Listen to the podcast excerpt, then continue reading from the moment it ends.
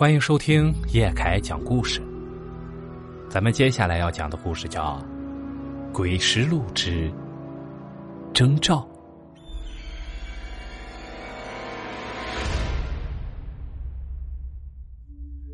事情发生在二零零九年刘岗村，是村里的一个真人真事儿。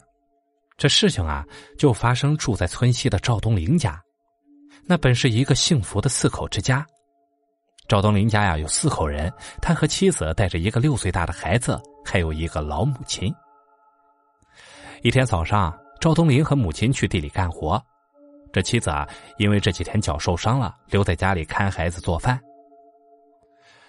小星啊，爸爸和奶奶去地里干活，你在家要听话啊。哎。别让妈干活啊，妈年纪大了，中午早点回来啊。放心吧，别忘了给脚换药啊，别搬重东西啊。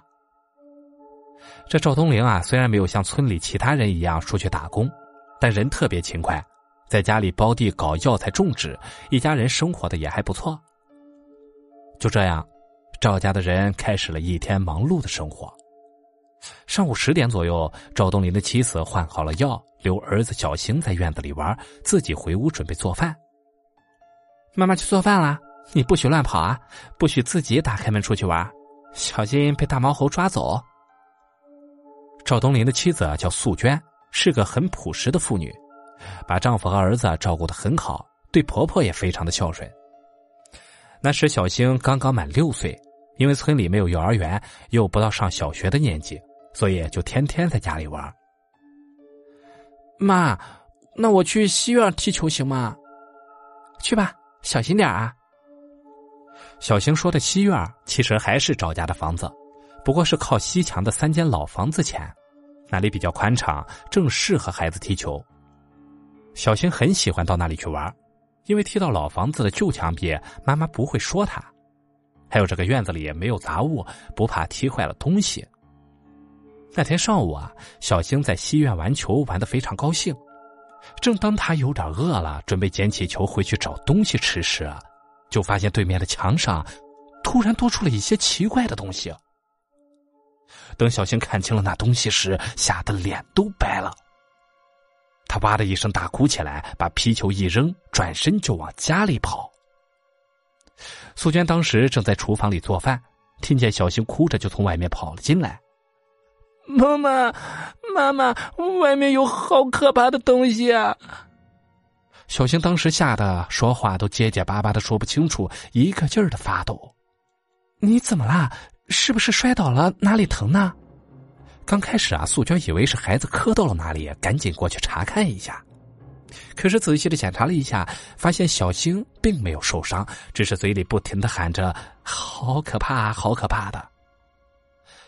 小星啊！你怎么啦？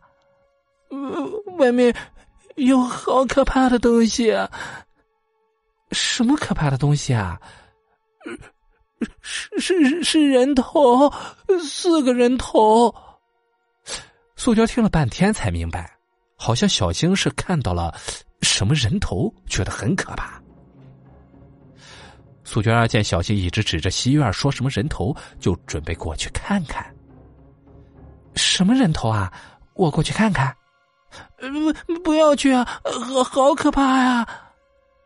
小心不怕，有妈妈在呢。妈妈，你不要去。可是小新吓坏了，一直躲在妈妈身后，紧紧的拽着妈妈。到了西院，小新指着那三间旧屋子的墙，说：“那可怕的人头就挂在墙上。”妈妈，你看。就在那窗边挂着呢。素娟就顺着小新的手指朝旧屋的墙上看去，哪有什么人头啊？乱讲话！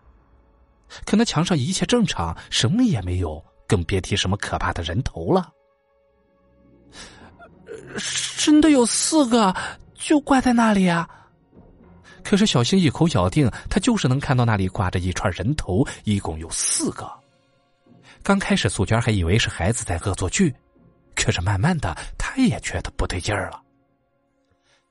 妈妈，是是真的，那人头还在滴血呢。妈妈，你看呀，那四个人头里有有有两个是是我。小星那时吓得脸色发青，躲在自己身后不停的颤抖着，牙齿都在咯咯的打颤。小星说：“呀，那旧屋的屋檐下挂了四颗人头，还滴着血，样子非常的恐怖。而更可怕的是啊，其中有两颗人头，正是小星的爸爸和奶奶。哎呦，还有爸爸和奶奶的人头也挂在上面，太可怕了！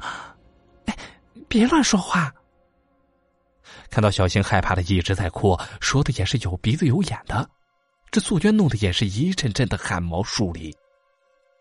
后来，小星不敢再看了，躲在素娟后面，紧紧的拉着她，是越哭越厉害。素娟看孩子哭的厉害，就一直哄着他。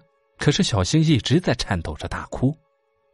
还好啦，哪有什么人头啊？咱们不哭了啊，乖。小星乖，不哭了，妈妈带你出去玩会儿。最后弄得素娟没办法了，只好抱起小星，一瘸一拐的出了门。素娟脚上有伤，也走不远。就抱着小星来到了邻居陈四婆家里。四婆，您在家吗？这四婆啊，跟赵家做了几十年的邻居，关系非常的好。论起来啊，还是东林的一个表姑。这四婆平日里啊，经常帮素娟看孩子，因为两个儿子都在外地打工，平日里啊也比较清闲。素娟啊，怎么有时间过来玩了呢？哎。这孩子怎么了呀？怎么哭的这么厉害啊？四婆一见到小新哭的是上气不接下气的，就觉得很奇怪。我也不知道啊，他总是喊着看到什么人头了，那吓得。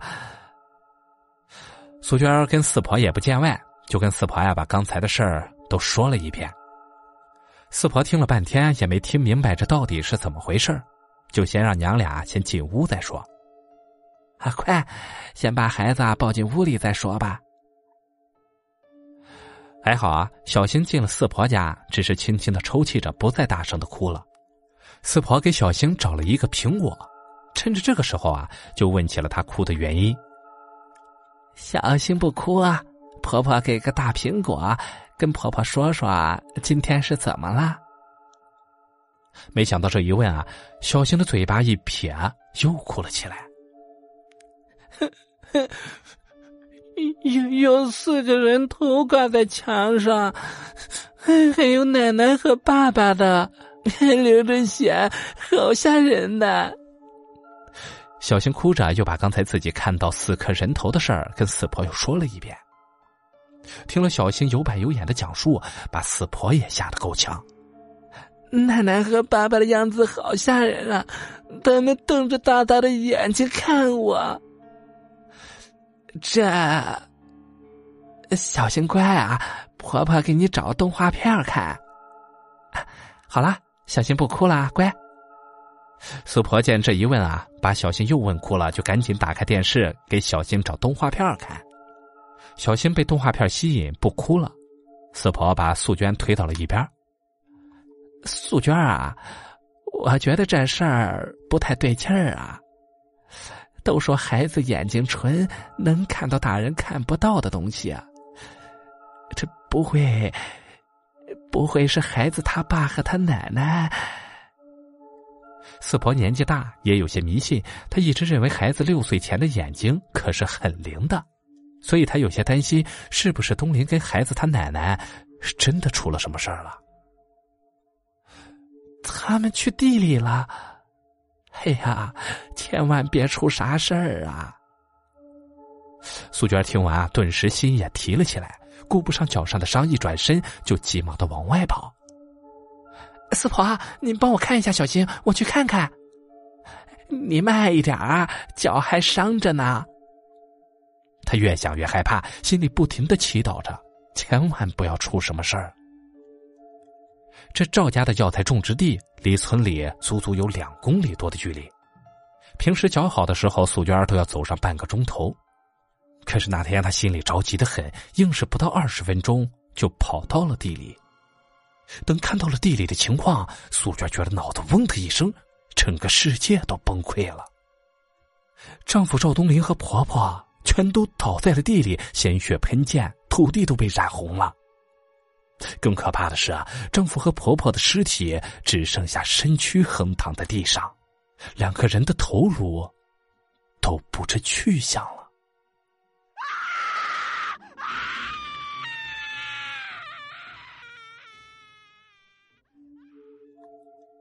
这个案子啊，当时在我们那里非常的轰动，最后警方也抓到了杀人的凶犯，那是一个暴力型的精神病人。在家里砍伤了两个人后，跑到了田野里，见到人就砍，而且啊，都把脑袋砍掉带走，用绳子给穿成了一串。那天，那个精神病人砍伤了十几个人，有四个人当场就死了，而且还被砍下了头，这人头拴在一起的样子，正像小星当时看到的一样。好了，咱们今天的故事啊，到这儿就结束了。感谢您的收听，咱们只听故事，切勿迷信。如果你喜欢叶凯的故事，请帮忙订阅加关注。